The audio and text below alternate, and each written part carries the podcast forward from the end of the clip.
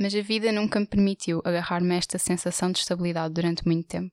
Era como se a normalidade fosse uma recompensa que só poderia alcançar depois de passar um rio tortuoso, daqueles cheios de lama. Não sabia se as pessoas também sentiam isto, se também tinham surpresas deixadas no seu percurso. E, como tinha vergonha de me queixar e de meter na vida dos outros, acabei por nunca entender se haveria por aí mais alguém a passar pelo mesmo que eu.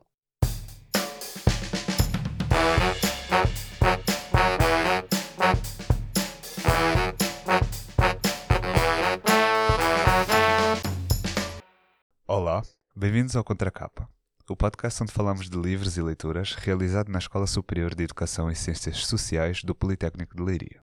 Hoje estamos com Alexandra Carola, estudante da licenciatura em Comunicação e Mídia.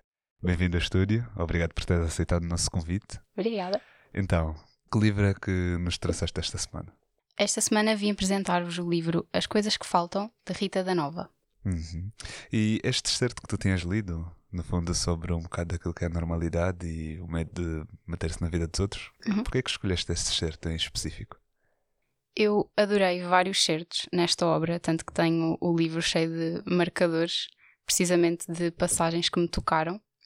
No entanto, eu escolhi este em particular porque acho que retrata muito algo que falta na sociedade, a meu ver. Porque hoje em dia há muito aquela mania de que temos de ser sempre fortes e que não podemos mostrar vulnerabilidade ou fraqueza. Uhum. E, portanto, eu acho que é, é necessário, porque há bastantes momentos em que é necessário ser-se vulnerável, não só para o próprio crescimento pessoal, mas também para conseguir estabelecer relações com os outros, sejam relações de amizade, amorosas, familiares. Uhum.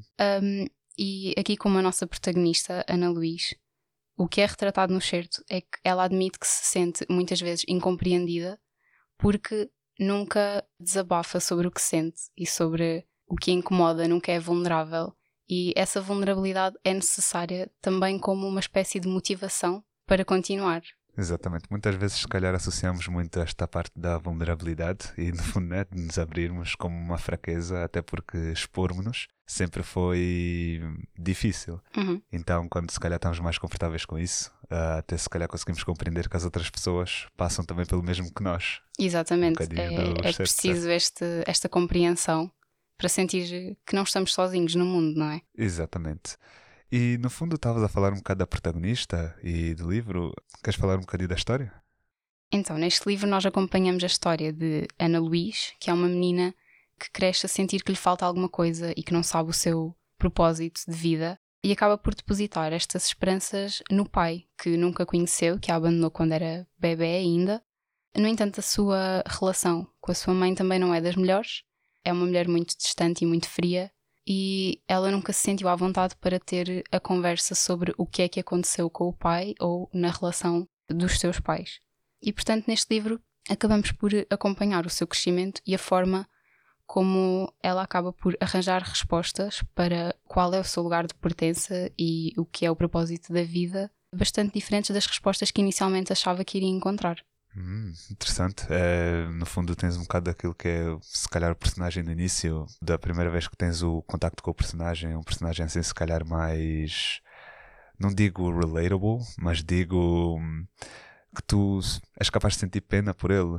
E Sim, sim. mais à frente tu consegues perceber que ele vai passando por várias, várias dificuldades. Acompanhamos o seu crescimento pessoal, sim. Exatamente. E, e a própria personalidade dela mudou imenso. Oh, então é E- mais uma coisa de superação da própria personagem mesmo. Sim, sim, porque lá está, ela depositou as suas esperanças no pai, Uhum. Portanto, a sua vida toda girava à volta de conhecer o pai e mais para o fim do livro vamos acompanhando. Pronto, muitos, muitos anos depois, ela percebe-se que realmente não precisa do pai para nada, nem nunca precisou.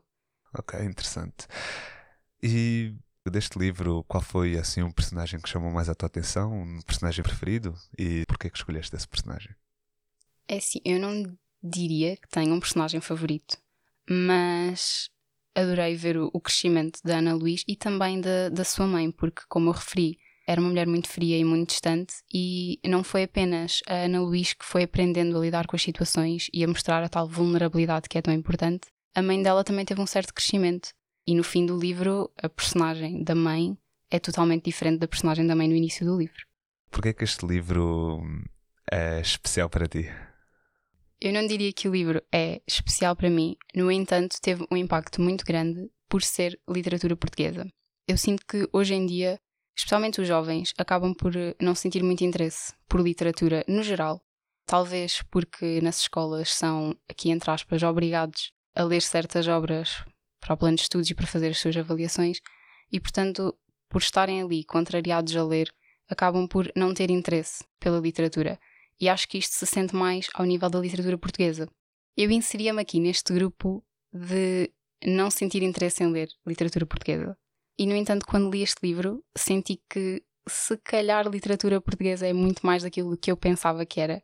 E despertou-me assim um bichinho para tentar procurar novas obras. Alterou, digo, quase que a tua visão sobre a literatura? Em termos gerais? Também tinhas essa imagem de que a literatura é algo assim muito pesado? A literatura portuguesa, mais especificamente, porque eu sempre adorei ler e leio imensas obras, mas o que é nacional, muito raramente lia. E portanto, agora com este livro, sou sincera que sinto mais alguma curiosidade que não sentia, por exemplo, no secundário, quando tínhamos de ler as obras dos Maias e de uhum. José Saramago. Estamos a falar aqui de literatura portuguesa.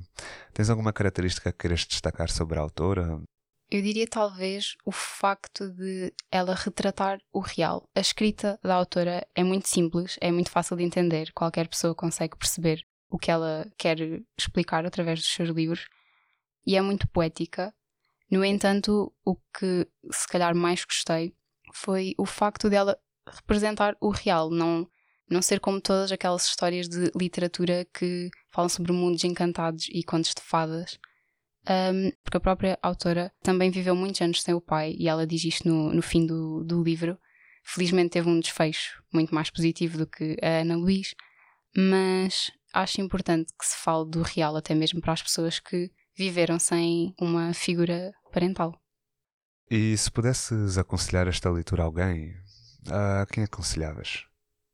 Muito sinceramente a toda a gente, tanto às pessoas que, como eu, por exemplo, têm ambas as figuras parentais presentes na sua vida e sinto muito sortuda por isso, obviamente, mas também às pessoas que não têm esta sorte, por qualquer motivo que seja, e vai aqui um bocado ao encontro do que eu referi no certo.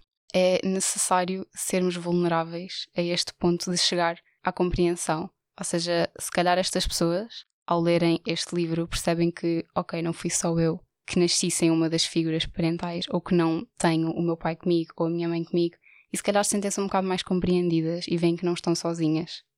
E se pudesses definir, no fundo, o livro em uma ou algumas palavras, como é que o definirias? Eu diria triste, mas triste. muito revelador. Triste pela história da personagem principal?